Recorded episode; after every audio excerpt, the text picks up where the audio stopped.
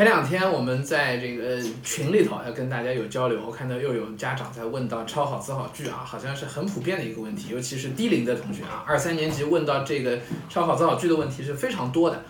呃，我完整的给大家来解释一下吧，好吧？关于这个抄好词好句的问题啊，呃，是这样的，我们呃抄好词好句，你首先得要知道它的目标是什么，它目标绝对不是抄，绝对不是那个抄啊，我们应该管这个叫摘抄，其实摘的过程也是非常重要的。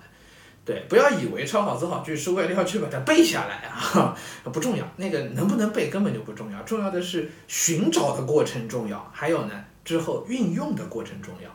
对，寻找的过程其实是你阅读的过程，是阅读。所以抄好词好句，我非常非常反对你去外面买一本这个好词好句的书，然后就把这个书里头的内容自己再抄一遍，这不就是浪费时间吗？单纯抄那个书，你其实抄下来的东西是死的，因为你不知道这个句子能放在什么样的语境里面去用，放在怎样的上下文怎么结合都不知道，对吧？所以抄好词好句有用的应该是怎么样？是你在阅读的过程当中，任何一本书。只要是一本值得你读下去、花点时间去思考、仔细读的一本书，它必定是有好词好句的。这也是我们选书的一个标准。我之前给大家讲选书的时候，我提到过，家长拿一本书随便翻一页，结果翻下来发现这从头到尾一整页上是看不到什么好词好句的，这书根本就不用给孩子读。有有读这种书的时间，你还不如拿去看电视。对，所以这书里一定有好词好句。好，那么很简单，一边读一边拿支笔把它圈划出来。圈划出来，好的词打个括号，划条横线，对吧？好的句子直接整句整句的打括号或者是划曲线，把它给划下来就可以了。这个时候注意不要去打断你自己阅读的节奏，不要打断阅读的节奏啊！如果这时候一边读一边直接就要去抄，那是很麻烦的，对吧？就就会觉得读书是一个很烦的事情。不要直接就先划下来，然后整本书全读完了，你应该在这个书里边已经划了不少的好词好句了。这个时候再去有时间的话，再去拿一本呃好词好句本，就是分类的那种本子啊，去把它哎逐条的再给它摘抄放进去就可以了，对吧？啊，所以后面的摘抄是集中一段时间完成的，这样抄下来的摘下来的好词好句是有用的。为什么？因为你摘的每一句话，你都知道它的上下文是什么，你知道它是放在什么样的环境和场景当中去用的，对吗？也方便你以后去用啊。你拿一本好词好句的书。哇，那里头是很多，没错，你怎么去把它背下来啊？背下来你考试就能用吗？也不会的，是不是？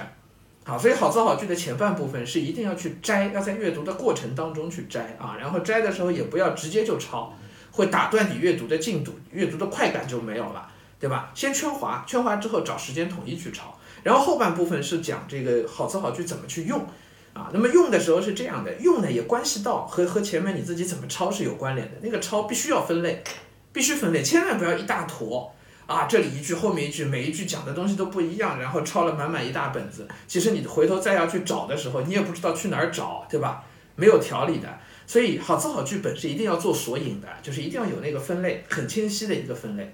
我建议大家怎么分呢？就根据你写作的那个大方向来分。对，因为这个好词好句抄下来是给写作用的嘛，你就按照写作的大类去分。写作的大类有哪几个？写景色，写人物，写事情，对吧？还有呢，抒情，还有呢，议论，对吧？就那几个大类，OK，这就是你的一级大类，一级大类。然后每一个一级大类里边再去细分一下，写景色的可以细分很多，对吧？有没有一些专门写校园的句子啊？有没有一些写春天的句子，写夏天的句子，写秋天的句子，写冬天的句子啊？对吧？都可以的啊。后面的分法就按照你自己的一个习惯去分了，也根据你阅读的情况去分了，自己去给它建立分类。像人物的话，啊，像人物语言，你一般不太会当好词好句抄下来的，但是动作会有的，对吗？对，那么呃，动作描写就可以是一类，肖像描写可以吗？肖像描写也可以是独立成一类的，对吧？神态描写呢？神态描写里边有很多的成语都是可以直接抄下来的，是吧？环境描写其实是写景色，对吧？自己去一类一类去分好就好了，对吧？然后议论的部分呢，议论的那一类可能说理议论的文章，可能都是一些人生哲理，对吧？或者名人名言。这一类其实是很重要的，很重要的名人名言啊，然后很有道理的句子啊，或者是一些人说的很深刻的话啊，提炼出来的中心啊等等。只要你觉得这个话是有道理的，就把它当好词好句摘抄下来。这种句子啊，其实是很能够引发孩子的一个思考的，对，很能引发思考。所以好词好句不仅仅是那些描写的很漂亮的句子啊，也包括这些。那么这个好词好句你在找的时候，圈划的时候，你也知道，所有用上修辞手法的句子，只要你觉得这个修辞用得很漂亮，都可以排比、拟人、比喻，只要这比喻很精彩，都可以抄进来的，好吧？多少不重要，多少不重要，但是你一本书读下来，怎么也应该要有一些，对吧？一整本书读下来，连个十句都抄不下来，我估计你这书读的也是比较。简略了一些，是吧？啊，好，根据这个方式去分类，把它都摘抄好了以后，再写作文的时候，脑子里就很有数了。我今天这篇作文要写美丽的校园，哦，我之前积累的好词好句哪里哪里应该有的。我这篇我今天这篇作文要写一个感动的事情，哦，我要写的感动的事情里面出现一个老太太，这老太太我要写她的肖像，怎么办？里头是有的，对不对？啊，就可以直接回到你的好词好句本里边，就直接摘出来用好了，没有问题的。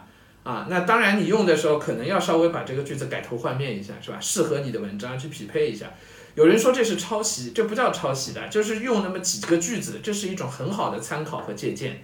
而且一次两次这样借鉴好了，再往后面以后轮到考试自己写文章的时候，它就变成你自己的句子了，那是真的改头换面了，对不对？啊，这是好词好句的用法啊，所以前面部分要摘。中间部分是抄，最后部分最重要的是学会去用，OK。